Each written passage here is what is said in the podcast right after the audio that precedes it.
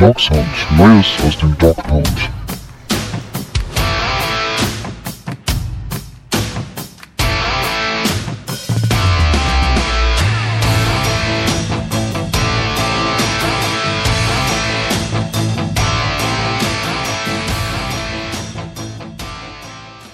Herzlich willkommen zu einer neuen Folge Dog Sound.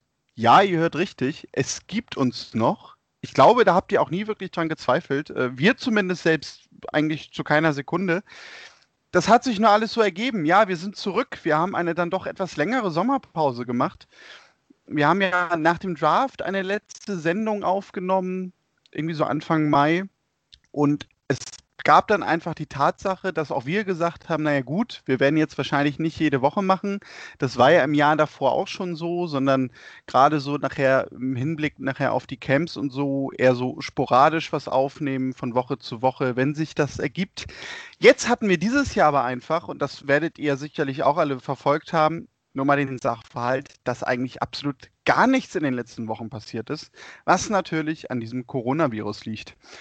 Jetzt, heute, wollen wir aber wieder so langsam Fahrt aufnehmen, denn auch das Browns Camp, es soll in dieser Woche noch starten.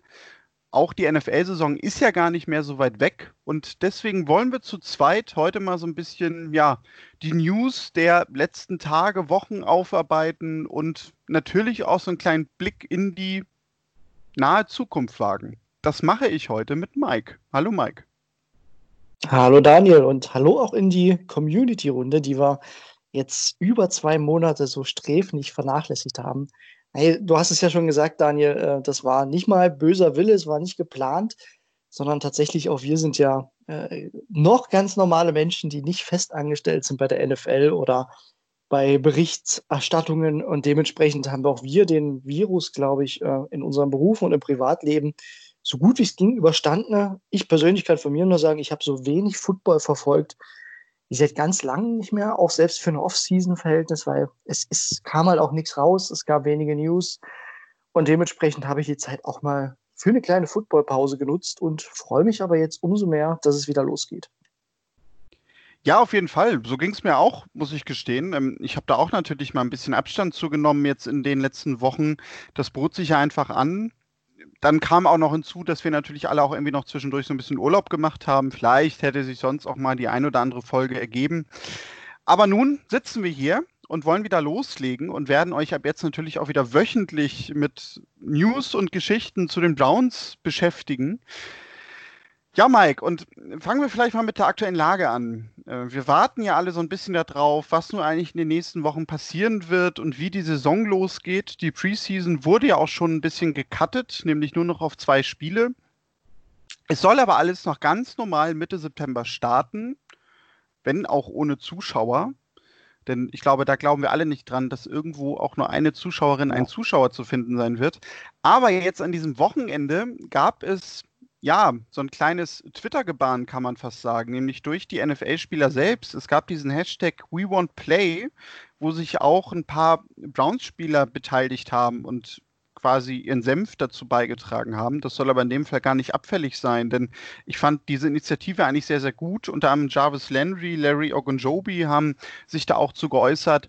Und die Grundkritik ist daran so ein bisschen, dass die Spieler, wie natürlich der Hashtag das schon verrät, sagen, also wir wollen auf jeden Fall diese NFL-Saison spielen. Daran lassen wir keinen Zweifel.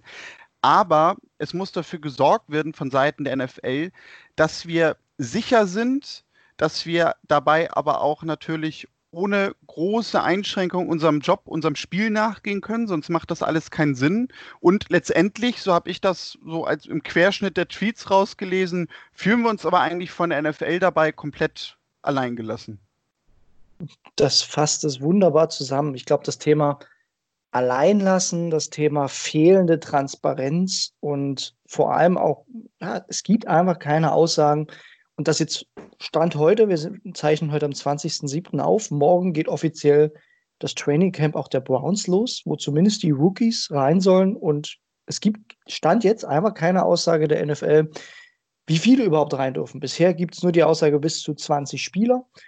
Ähm, das funktioniert bei den Rookies gerade so noch, ähm, bei manchen Teams wirklich gerade so noch, aber Es gibt keine Aussage, was passiert, wenn es einen Fall im Team gibt. Es gibt noch wenig Sicherheitsmechanismen, außer dass äh, Zugangsbeschränkungen zur Facility bestehen, eben mit, es dürfen nur eine bestimmte Anzahl an Spielern hinein, regelmäßige Tests, aber all diese Fragen, was passiert, wenn, die sind noch völlig ungeklärt und das eben auch für Spieler. Und die Spieler, da kann man jetzt immer sagen, das sind ja Millionäre, aber sind auch Leute mit Familie. Ähm, und da reden wir auch nicht nur von Spielern, sondern auch von Coaches, die nicht immer das ganz große Geld verdienen und dann im Worst Case ihre Familien Wochen und Monate nicht sehen.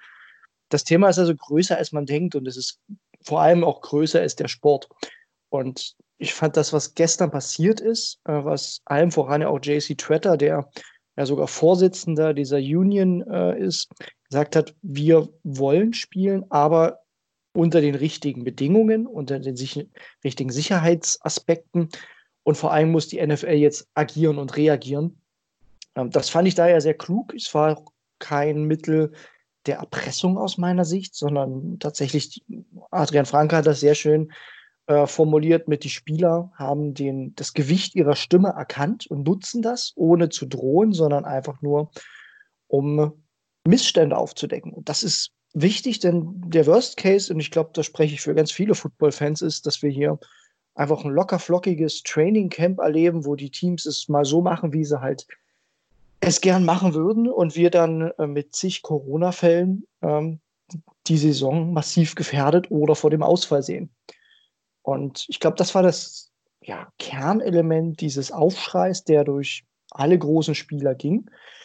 Und ja, Daniel, mich würde natürlich auch deine Meinung dazu interessieren. Ähm, wie siehst du das? Und äh, ja, siehst du das Training Camp morgen starten?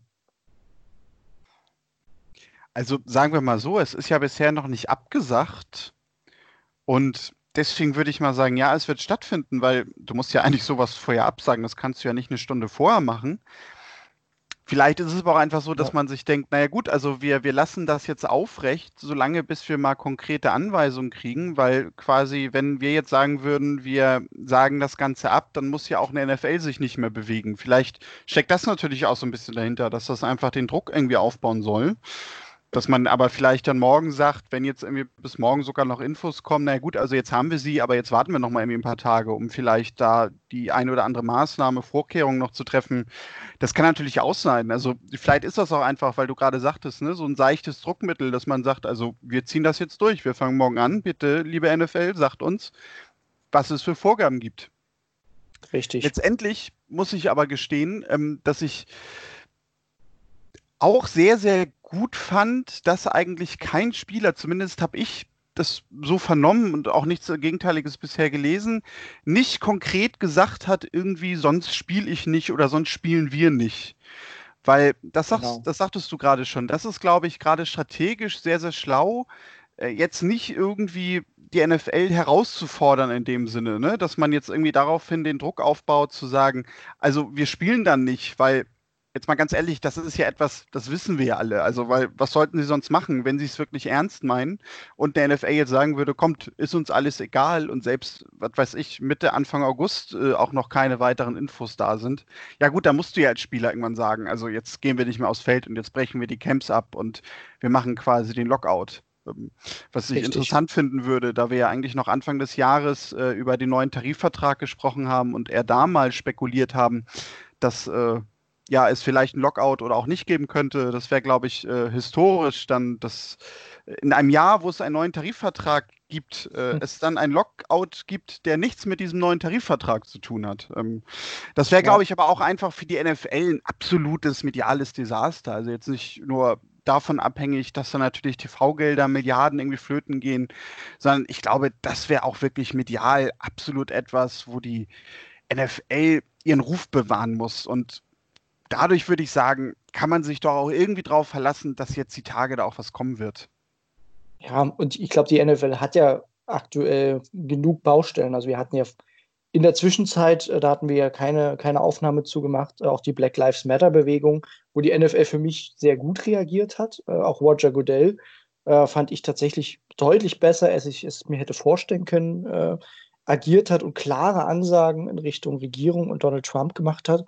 Das will ich an der Stelle auch nochmal sagen. Also da fand ich äh, es nahezu vorbildlich, wie wie die NFL und auch viele Spieler reagiert haben.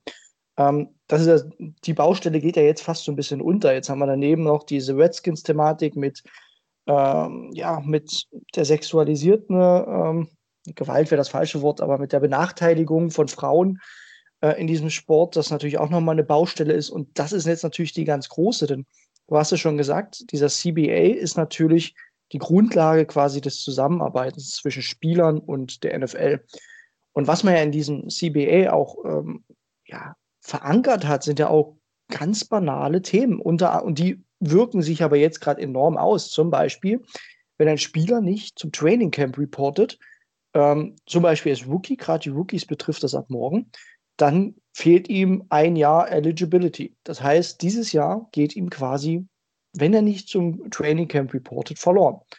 Und damit auch quasi ein Jahr seines Rookie-Contracts. Beziehungsweise andersrum, er ist quasi ein Jahr länger, hat er diesen Status als Rookie damit.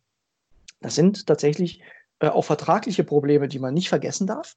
Das heißt, die Spieler sind natürlich auch limitiert in ihren Möglichkeiten. Die können nicht einfach sagen, wir, wir machen das nicht. Dann wäre dieser Lockout natürlich eine sehr große Variante, aber dafür braucht man enorme Mehrheiten. Das würde kein Spieler allein machen. Und daher ist dieses Nutzen der Stimme ist erster Schritt sicherlich, denn da sind wir uns, glaube ich, einig, Daniel, wenn die NFL nicht reagiert, wird der nächste Schritt äh, wahrscheinlich deutlich härter. Jetzt hat die NFL Gelegenheit zu reagieren, Gelegenheit, das ja, nachzubessern, was man jetzt über mehr als zwei Monate wirklich verschlafen hat. Man hatte genug Zeit, hat keinen Plan gemacht, wie man für genügend Sicherheit sorgen kann. Oder ist dieser Plan sehr mangelhaft. Und der Druck ist damit jetzt auf Seiten der NFL. Finde ich ein sehr cleverer Schachzug der Spieler, auch der Brown-Spieler.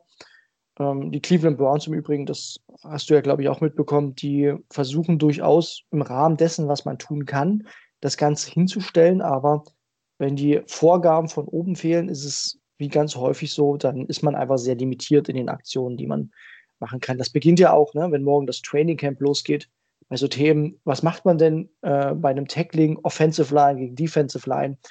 Äh, ist ja nun mal ein Vollkontaktsport, äh, da wird auch deutlich einiges an Aerosol und an äh, Atemluft ausgesprüht und dementsprechend sind das einfach Kontaktrisiken, wie geht man mit solchen Themen um? Denn bisher beschränkt die NFL es ja nur auf Positionsgruppen.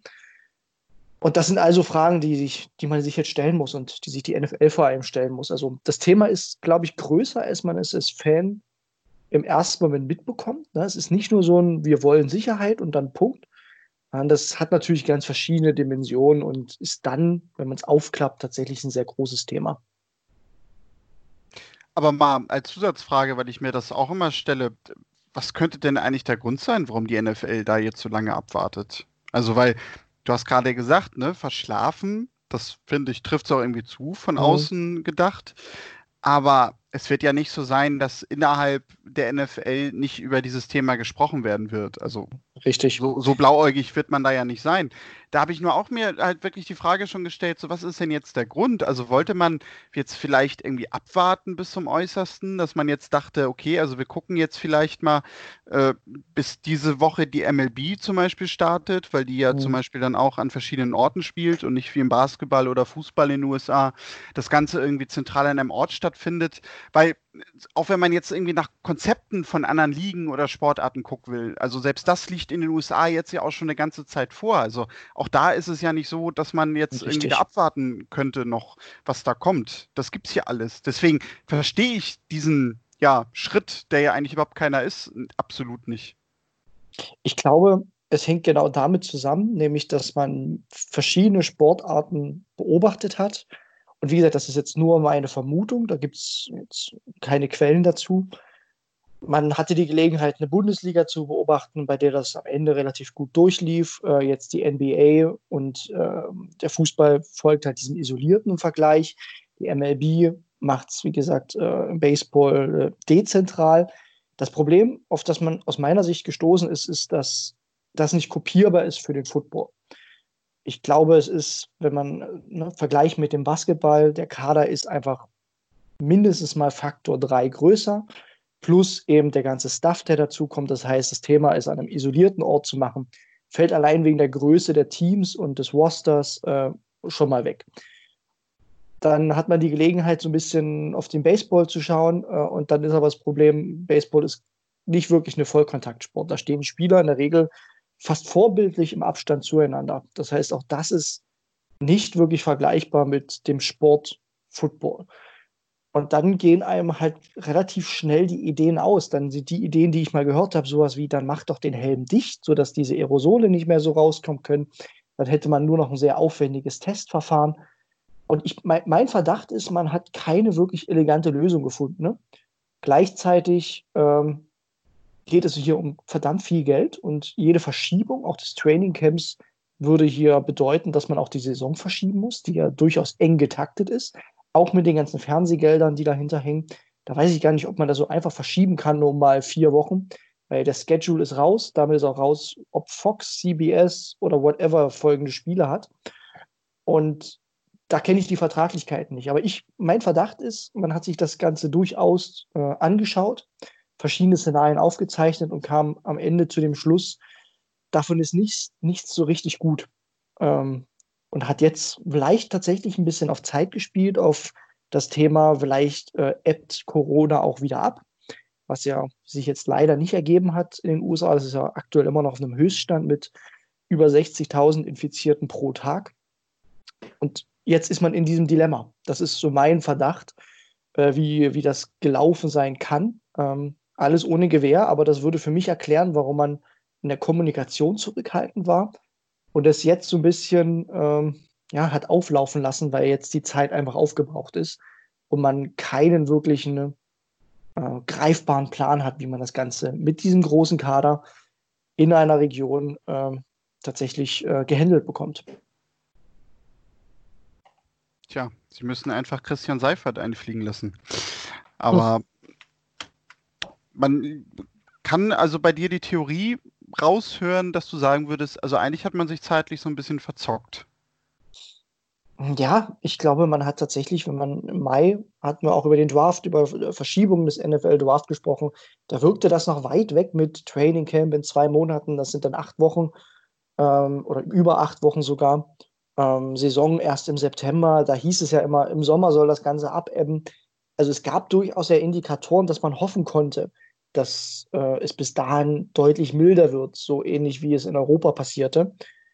Also es, es ist durchaus valide abzuwarten. Das ist jetzt nicht mal meine große Kritik. Ich glaube, es ist auch aufgrund externer Einflüsse, ähm, die vom Präsidenten selbst äh, nicht, nicht, also nicht minder maßgeblich beeinflusst wurden, hat das halt nicht funktioniert. Das ist so mein Verdacht. Also ich will da nicht mal einen großen Vorwurf formulieren. Ich glaube, das, was man probiert hatte, das hätte funktionieren können, wenn das Ganze ein Stück weit abgeebbt wurde durch den Sommer, wie es viele Experten vermutet haben.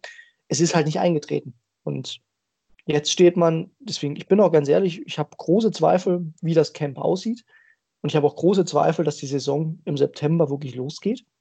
Ähm, ich bin gespannt, wie sich das Ganze jetzt auslegt und wie man, welche Lösungen es gibt. Denn ich glaube, so wie es jetzt angedacht ist, kann es nicht funktionieren. Dann sind bei den ersten Corona-Fällen die Camps zu und dann hat man auch nichts gekonnt.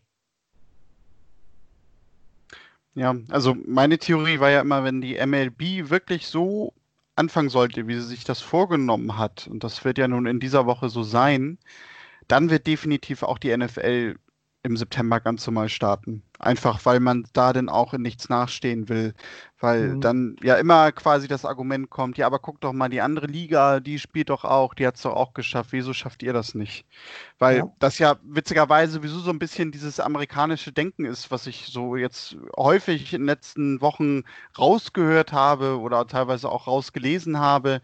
Nämlich so diese Denkweise jetzt auch nur auf den Sport bezogen. Naja, also wenn die das in Europa mit ihrem Fußball auch hinkriegen, dann muss das ohne Frage, wir als Amerikaner müssen das dann auch irgendwie hinkriegen. Alles andere, ja. das äh, wäre gar nicht rational, das, das geht gar nicht. Und ähm, dabei kommt dann aber natürlich sowas dann hinten raus, dass dann zum Beispiel jetzt eine NBA oder auch eine Major League Soccer irgendwie in Florida spielen, wo du ähm, massive Anstieg an Fällen jetzt wieder hattest. Richtig. Äh, weil das dann aber auch natürlich gleich wieder alles ein bisschen bigger und, und greater sein muss als überall anders. Und ja. deswegen muss ich echt gestehen, das ist jetzt auch wirklich zum ersten Mal diese Woche der Punkt. Wenn die MLB startet, dann wird die NFL definitiv spielen. Alles andere wird mich überraschen. Vorher war ich da auch immer skeptisch, aber das ist für mich jetzt dieser Punkt. Hoffen wir ja alle. Ich bin, bei mir hat jetzt ähm, letzte Woche vor allem, äh, vor allem nochmal die Skepsis ausgelöst, dass der College Football relativ geschlossen äh, zunächst einmal gesagt hat, es wird mindestens mal einen reduzierten Schedule geben. Das haben ja so ziemlich alle Conferences gesagt, dass man eben die Reisen vermeiden möchte. Man muss dazu sagen, gleich vorweg, College Football ist von der Natura her schon was anderes, einfach weil das Thema sind Studenten, die auch noch studieren müssen, die auf dem Campus sein müssen. Also es hat nochmal eine andere Dimension äh, im Football, aber hier hat man halt das Beispiel, dass schon äh, die kleinen Ligen ja sogar das Ganze in den Frühling geschoben haben und die großen College Football ähm, Conferences das Ganze limitieren, bis hin sich offen zu halten, die Saison ebenfalls in den Frühling zu schieben. Das hat bei mir dann den Gedanken ausgelöst, ja, äh, beim College Football ist es, glaube ich, kaum anders äh, zu machen, aber auch da geht es um sehr viel Geld im Übrigen mittlerweile. Also wenn man die SEC anschaut, da sind auch die Spiele mittlerweile sehr groß, da sind hohe Fernsehgelder unterwegs. Und auch die haben mittlerweile gesagt, äh, es geht nun mal nicht. Das hat bei mir wieder ein bisschen ausgelöst, zu sagen, hm, mal schauen, was die NFL macht. Die hat, glaube ich, auch auf sowas tatsächlich, wenn man will, gewartet, weil der College Football früher beginnt. Und jetzt ist man natürlich im Zugzwang auch zu erklären, warum ein anderer Sport, der, also ist ja der gleiche Sport, in einer anderen Form jetzt verschoben wird und man selbst da starten kann. Das kann man verargumentieren, aber ich glaube wirklich nur mit einem wasserdichten Sicherheitskonzept und das gibt es halt aktuell noch nicht. Und mal schauen, ich bin gespannt, ob man sich von der MLB was abschauen kann. Ähm, ich glaube halt durch das Thema Vollkontaktsport ist es nochmal was anderes und auch aufgrund der Kadergrößen. Aber ich hoffe immer noch, dass wir im September Football sehen können. Wobei natürlich diese Regionalität auch ein Argument ist, weil sie das in der MLB ja auch gemacht haben. Dass sie ja. jetzt zwangsläufig ja nicht nur den Spielplan irgendwie stark eingestampft haben, sondern dass sie auch sagen, also hauptsächlich wird innerhalb der eigenen Division gespielt. Richtig. Und dann noch Teams, die halt regional in Anführungszeichen relativ nah dran sind. Wäre natürlich auch eine Möglichkeit für die NFL. Nur dann müsste sich eine NFL natürlich trotzdem überlegen, ja, stampfen wir dann aber die Saison auch auf ein paar Spiele ein oder machen wir doch diese 16 Spiele mit aber dieser Regionalität? Da müsstest du ja halt auch nochmal, und das ist ja auch wieder dieser Punkt, was du schon sagtest, den Spielplan einfach auch komplett umbauen. Und ja. es ist ja nun mal auch alles schon verteilt, ne? wie du sagtest, mit den Fernsehsendern und so weiter. Wir wissen ja schon bis Week 17, wo was irgendwie läuft, auf welchem Sender. Richtig. Jetzt mal abgesehen davon, dass ja immer noch dann einzelne Spiele im Laufe der Saison mal getauscht werden. Aber das wäre, glaube ich, auch für die NFL ein riesiger Aufwand und das wäre wahrscheinlich auch zeitlich so schnell ah, knapp zu schaffen, weil du dann ja auch noch mal nicht nur mit den Teams reden müsstest, die irgendwie Reisen umplanen müssten. Das wäre, glaube ich, noch das geringste Problem. Aber mit den ganzen TV- und Medienanstalten sich zusammenzusetzen und das irgendwie die ganzen Spiele neu auszuverhandeln für 16, 17 Wochen, das stelle ich mir halt auch nicht so einfach vor. Richtig. Und da muss ich vielleicht auch noch mal eine, eine Kritik aussprechen Richtung NFL Viele Experten haben beim Schedule Release, und da hatten wir, glaube ich, im Mai auch kurz drüber gesprochen, ja gefordert, dass sich die NFL dabei ein kleines Hintertürchen auflässt, nämlich dass man so in den ersten vier bis, äh, ja, in den ersten vier Wochen vor allem erstmal nur ähm, ja, Division Games äh, arrangiert, um die Flexibilität, also entweder, das war Variante 1, nur Division Games, um die nach hinten zu schieben und dann quasi die Saison vier Wochen in den Januar zu verlängern und damit man aber einfach die Division Games am Anfang mal ja, schieben kann. Alternative 2, dass man eben diese äh, ja, Non-Division Games mit großen Reisen, dass man die an den Anfang stellt, um sie dann schnell absagen zu können und quasi die Saison erst im Oktober oder November starten zu lassen. Also quasi die verkürzte Saisonvariante. Gemacht hat die NFL keine dieser Varianten. Also man hat einfach wie jedes Jahr den Schedule fleißig durcheinander gewürfelt. Ähm, und hat deswegen jetzt eben diese Flexibilität nicht mehr. Man müsste jetzt also einen komplett neuen Schedule kreieren und da hast du schon gesagt, habe ich einfach Zweifel, ob das die Verträge überhaupt zulassen. Also das bleibt eben auch noch so ein, so ein Element, das sehr spannend ist und ähm, ja, da werden wir, glaube ich, in den nächsten Wochen noch viel zu hören.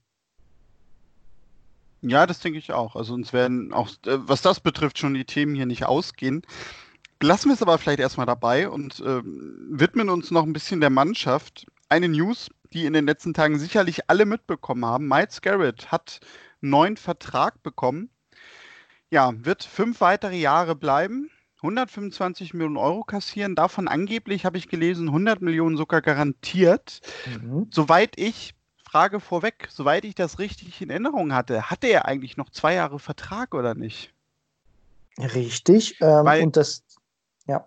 Ja, weil, weil das ist etwas, ähm, also vielleicht so ganz allgemein vorweggestellt, bevor wir zu Miles kommen, was mir immer häufiger auffällt, dass Teams äh, nicht nur dieses berühmte eine Jahr vorher irgendwie den großen Deal bei einem Spieler festmachen, sondern dass es wirklich vermehrt Richtung zwei Jahre geht, interessanterweise.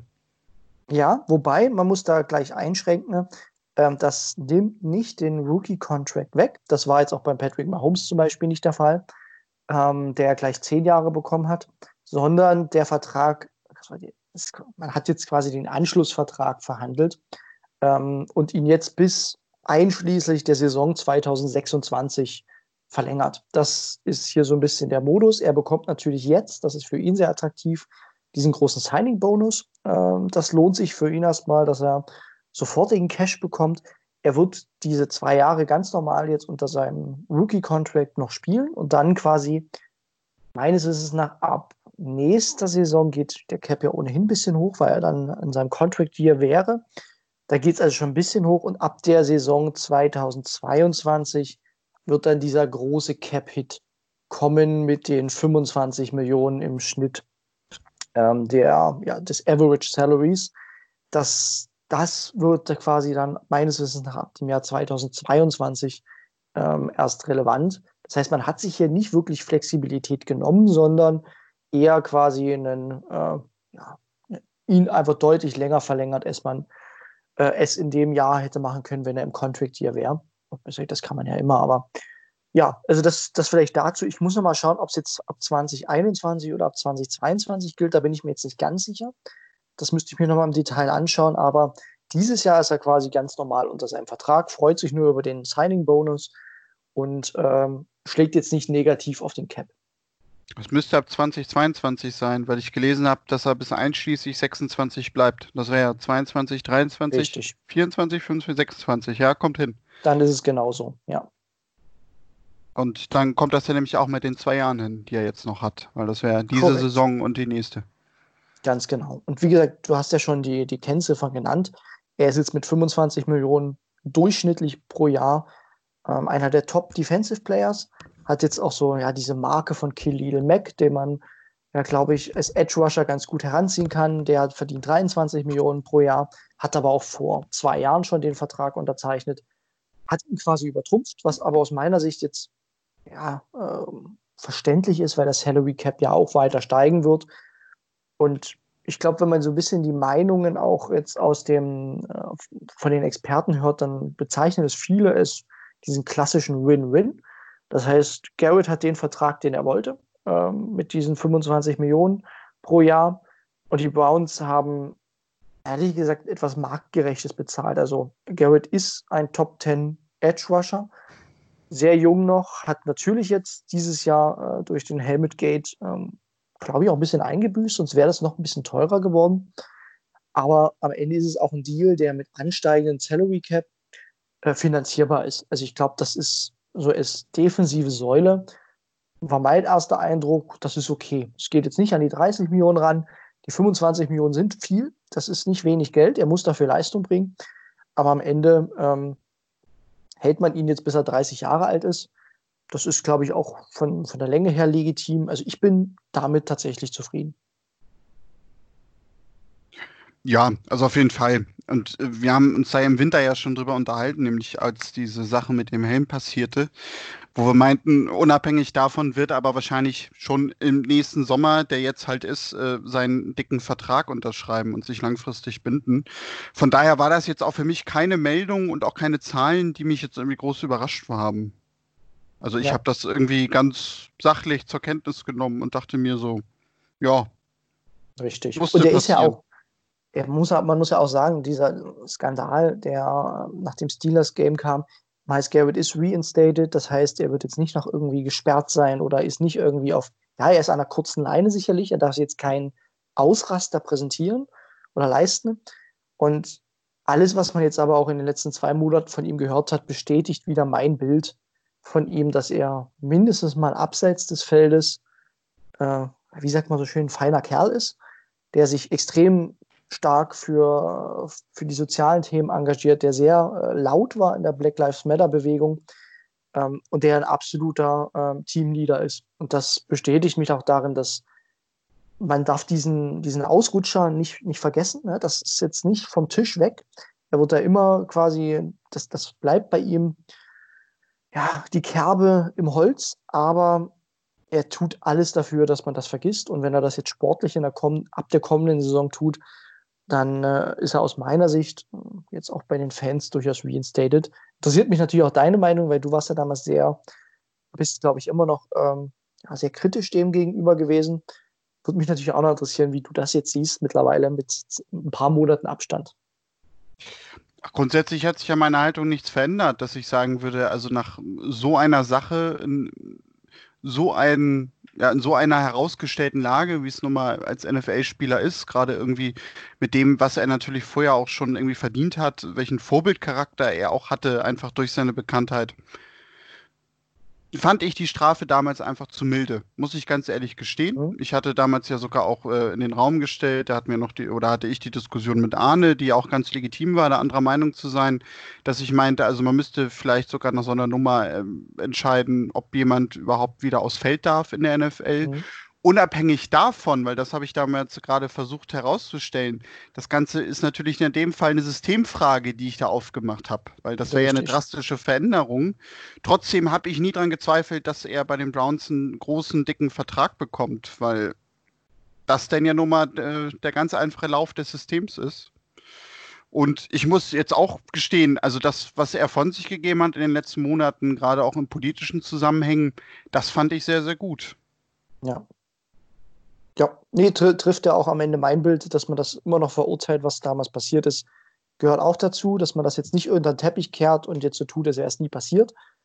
Ähm, aber ihm jetzt auch die Gelegenheit gibt, äh, zu agieren und ähm, das wieder gut zu machen in allen Formen. Und da macht er aus meiner Sicht eben ein sehr gutes Bild. Und das konstant, also nicht jetzt äh, ein Auf und Ab, sondern da bestätigt er eigentlich das, was man auch schon vor dem Skandal von ihm äh, gesehen hat, wie er sich engagiert äh, von daher, ähm, da sind wir, glaube ich, auch auf einer Linie. Dann kommen wir zu noch einem weiteren Namen, der in den letzten Tagen ja zumindest medial mal erwähnt worden ist, nämlich David Njoku. Mike, da steht alles sehr, sehr auf Abschied. Zumindest äh, ist das im Browns Office wohl auch schon untereinander mit dem Spieler offen kommuniziert, dass man ihn gerne traden möchte. Ja, muss man vielleicht ein Stück weit rum drehen. Ähm, also kurz um die Historie zu skizzieren, David, nach dem, was man jetzt weiß, hat David Njoku schon letztes Jahr intern einen Trade gefordert, hat den nicht bekommen. Damals hat man das relativ stark abgelehnt äh, seitens der Browns äh, und jetzt auch keine Angebote bekommen, die das hätten äh, ähm, revidiert. Und er hatte eine ja, weiter unglückliche Saison, verletzungsgeplagte Saison gespielt, die jetzt aber auch keine Vollkatastrophe seinerseits war, wo er aber wieder den Durchbruch nicht geschafft hat, das zu matchen, was man seinem Talent eigentlich zutrauen sollte. Und jetzt hat er durch seinen Berater Drew Rosenhaus eben diesmal nicht den internen Weg gesucht, sondern ist diesmal an die Öffentlichkeit gegangen und hat öffentlich den Trade gefordert. Die Browns haben sich meines Wissens nach dazu, glaube ich, gar nicht geäußert bisher. Äh, müssen sie auch nicht, äh, weil es, besteht ein, es gibt einen bestehenden Vertrag. Und es ist für mich so das Phänomen, was man, also ich glaube, ein Joker hat sich damit selbst ins Bein geschossen, ganz, ganz offen, denn ähm, dieses öffentliche Fordern, das kann man natürlich machen, aber es gibt auch den einfachen Weg, ich mache uns ja nichts vor, das ist ein Berater, der mit ganz vielen Teams auch spricht, da erstmal äh, quasi hinter verschlossenen Türen zu sprechen, bevor man das an die große Glocke hängt.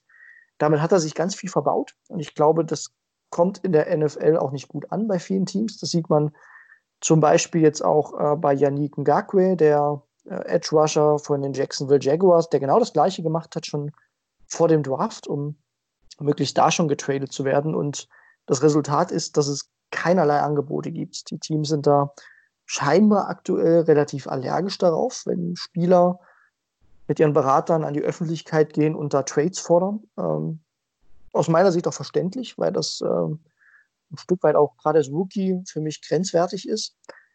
Und ja, die Situation ist die, dass beide verloren haben. Also die Browns verlieren massiv Trade Value für Njoku, weil es weiß jetzt jeder.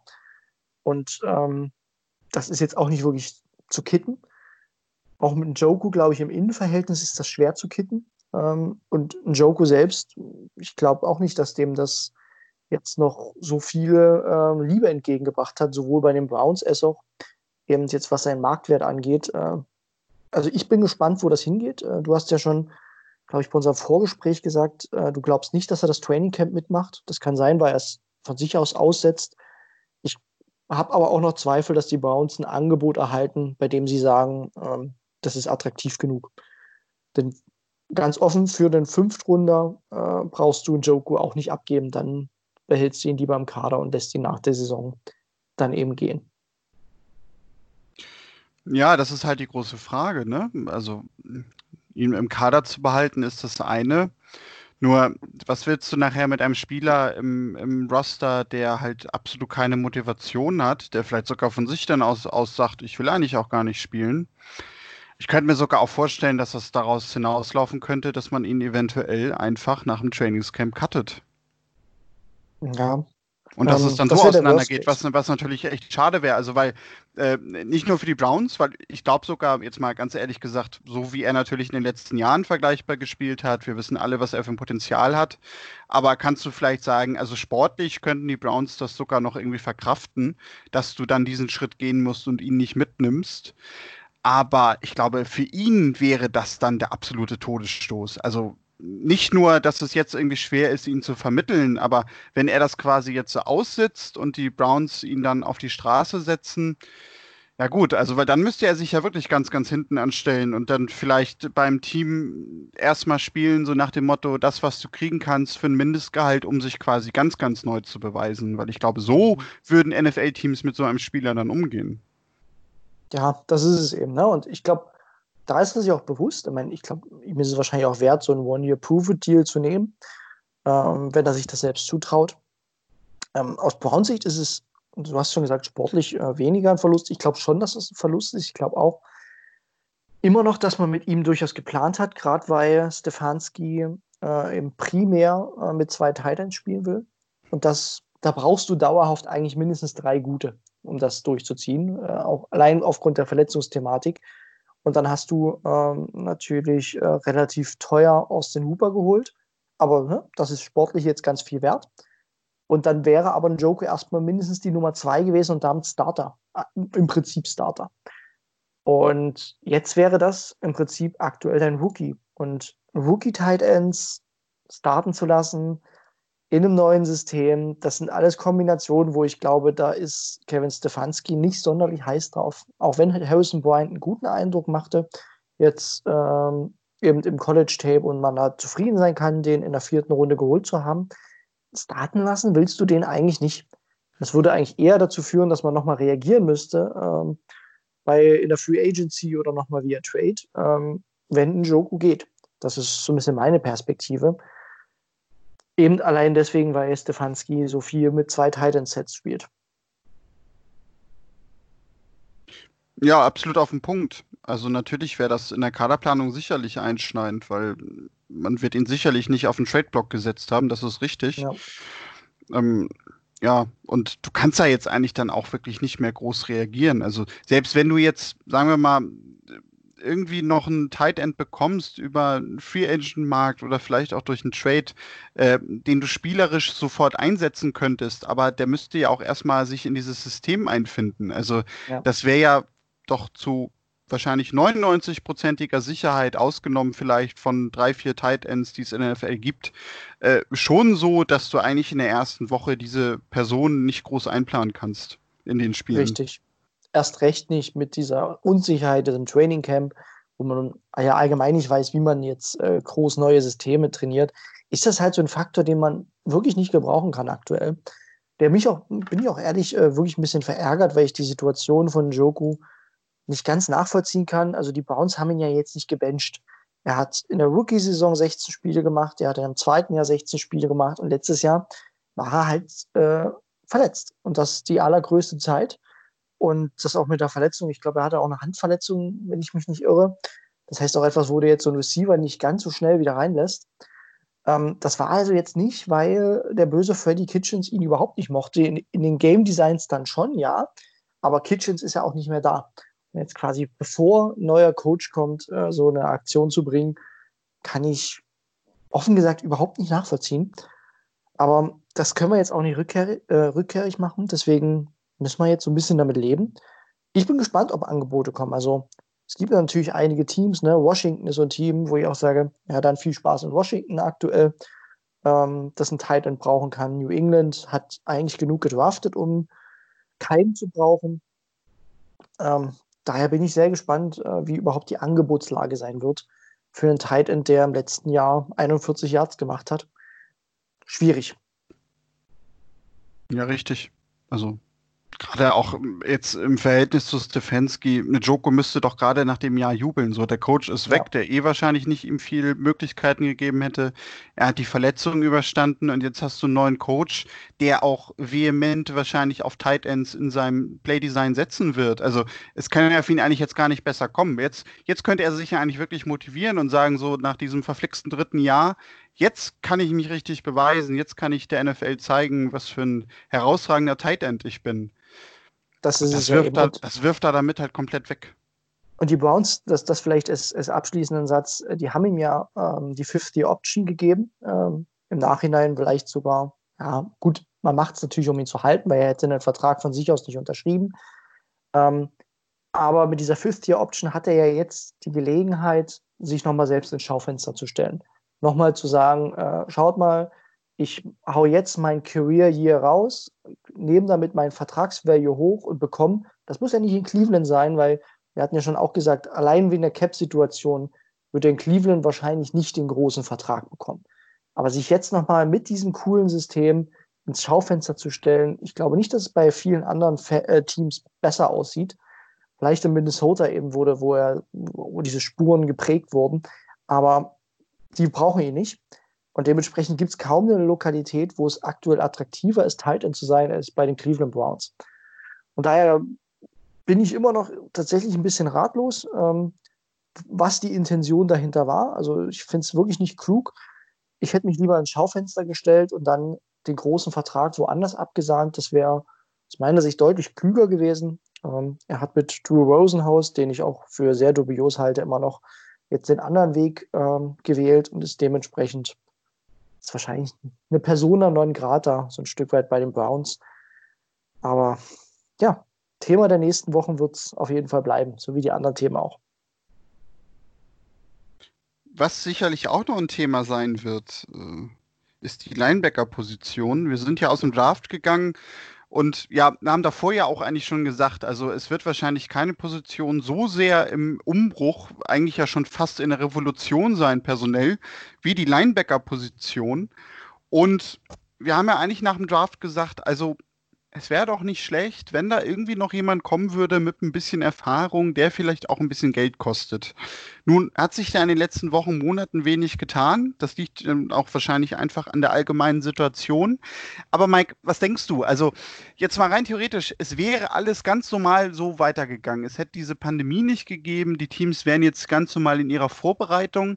Hätten wir trotzdem auf der Linebacker-Position dasselbe Roster mit denselben Namen oder wäre da doch was passiert? Das ist eine gute Frage. Ähm, ich glaube, dass der, ich, ich sag mal ja, mit der Aussage dazu, dass ich glaube, man wollte, will auch aktuell immer noch sich im Trainingcamp anschauen, wie die sportliche Situation dann ist. Also ich hatte ja schon auch einen Artikel im Mai dazu geschrieben. Ich glaube, die Browns brauchen im Kern nur zwei Linebacker, die häufig bzw. permanent spielen. Weil die Browns einfach klar auf, auf Nickel- und Dime-Sets ähm, ja, ausgelegt sind. Also in der Base-Defense mit drei Linebackern werden wir die Browns sehr selten sehen. Das lässt sich jetzt schon prognostizieren. Und dann ist halt die Frage, wie sehr man Taki Taki und Mac Wilson vertraut. Ich habe jetzt bei den Jungs von Downset Talk, äh, bei Adrian und Christoph letztens gehört, dass äh, manche sehr scharf auf Taki Taki sind. Da haben, kann er uns nicht gehört haben, weil den hat man ja letztes Jahr kaum gesehen. Wir sind ja eher so ein Stück weit noch Mac Wilson-Fans. Ähm, aber daher glaube ich, man hat viele junge, spannende Leute. Also auch Jacob Phillips ist ja wirklich vom Profil her sehr spannend. Und hat dazu noch so Charaktere wie Grant Delpit, wo ich sage, den könntest du, wenn du willst, auch so ein bisschen noch als Hybriden einsetzen. Zumindest für die Passing Situations. Und ich glaube, man wartet so ein Stück weit das, das Camp ab, die ersten Elemente, weil der Free Agency Markt ohnehin am Boden liegt und hat dann immer noch eine Option, ähm, sich noch einen Veteran dazu zu holen, weil ich im Verlauf des Training Camps, ähm, das ist so aktuell mein Eindruck, mir macht die Position auch Sorgen, weil einfach sehr, sehr wenig Erfahrung da ist. Potenzial ja, aber eben wenig Erfahrung. Und es ist und bleibt ja die größte Baustelle der Browns. Absolut. Stimme ich mit dir überein. Da hört man aber dann auch bei dir raus, dass du schon glaubst, dass da noch was passiert. Wenn du meinst, dass eigentlich normalerweise sich was getan hätte schon. Ja. Nur die Frage ist dann natürlich so, wer ist dann eigentlich noch da? Also Free Agency haben wir damals schon besprochen, konnten wir uns, glaube ich, so auf keinen Namen so richtig einigen, wo wir jetzt äh, aufgesprungen wären und gesagt hätten, hey, super. Und ich glaube auch gerade, also Trades zu forcieren, ich meine, da waren wir jetzt ja gerade schon auch durch Nojoko bei dem Thema. Das wird, finde ich, sowieso noch eine ganz, ganz interessante Frage jetzt vor der Saison gerade, wo du ja häufig dort noch mal doch irgendwie den einen oder anderen Trade hast da kann ich mir eigentlich auch nicht vorstellen, dass da viel passiert, weil die Teams ja eigentlich doch jetzt irgendwie gefühlt bei komplett Null erstmal in diese Vorbereitung gehen. Ja, also ich habe einen Namen, den ich ähm, immer noch so ein bisschen im Auge behalte. Das ist Nigel Bradham, ähm, der bei den Eagles lange gespielt hat. Und die Eagles haben ja sehr viele Parallelen zur Browns Defense, auch wie sie sich entwickelt. Ähm, der ist noch Free Agent, der ist, der wird 31 im September. Das heißt, der ist auch so eine einfach eine erfahrene Option für ein Jahr Übergang, aber das wäre noch eine wirklich eine wirkliche Verstärkung, glaube ich, und sofortiger Starter. Kann man mit dem Cap-Hit auch definitiv machen. Also das ist so der Name, den ich sehr, sehr eng beobachte. Der zweite so Mark Barron, der natürlich ausgerechnet bei den Steelers war im letzten Jahr. Und bei den Trades, es gibt natürlich ein paar Spieler, die jetzt so ein bisschen in dieser äh, Fifth-Year-Option, äh, Schrägstrich, äh, Ende des Rookie-Vertrags Situation sind. Ne? Das ist so ein Hashan Reddick bei den Cardinals, das ist so ein Jawad Davis bei den Lions, die so ein bisschen ihren Erstrundenstatus nicht zementieren konnten ne? und auch so mal einen Tapetenwechsel gebrauchen könnten. Ne? So ein bisschen das Njoku-Phänomen. Vielleicht kann man davon einen noch relativ günstig loseisen. Ähm, aber ja, der Linebacker-Markt ist schwierig generell. Es gibt nicht so viele Linebacker, die das moderne Profil einfach aufweisen. Und daher, ich glaube schon, man beobachtet das ganz genau, auch eben gerade die eigenen Stärken und wie sie sich entwickeln. Und ich glaube, bis dahin, so wie du es gesagt hast, man reagiert schon nochmal mit einer Veteran-Option, aber eben nicht auf Druck, sondern eher auf, wir schauen mal, was unsere Jungs können und ergänzen dann äh, passend dazu. Das werden wir natürlich auch in den nächsten Wochen verfolgen. Tja, Mike, dann würde ich sagen, reicht das erstmal so für den Auftakt, um so allmählich wieder reinzukommen. In der nächsten Woche geht es dann jetzt quasi wie gewohnt dann auch wieder weiter. Jeden Montag in der Regel nehmen wir auf. Dienstags könnt ihr das Ganze dann hören in den Podcatchern eures Vertrauens. Wenn ihr Feedback habt, euch vielleicht auch nochmal auskotzen wollt, dass wir in den letzten zehn Wochen so okay. absolut faul gewesen sind, schreibt uns gerne, entweder bei Twitter, dort findet ihr uns unter brownsfans.de oder schreibt uns auch gerne eine Mail, touchdown at brownsfans.de, kommt auch bei uns an. Auf unserer Webseite brownsfans.de wird natürlich jetzt auch in den nächsten Wochen wieder dann vermehrt etwas passieren, je nachdem, wie viel wir dann natürlich auch aus den Trainingscamps eigentlich mitbekommen. Und sonst, Mike, danke für diese Runde. Vielen Dank. Und wir hören uns dann in der nächsten Woche alle wieder. Bis dahin, macht's gut. Go Browns!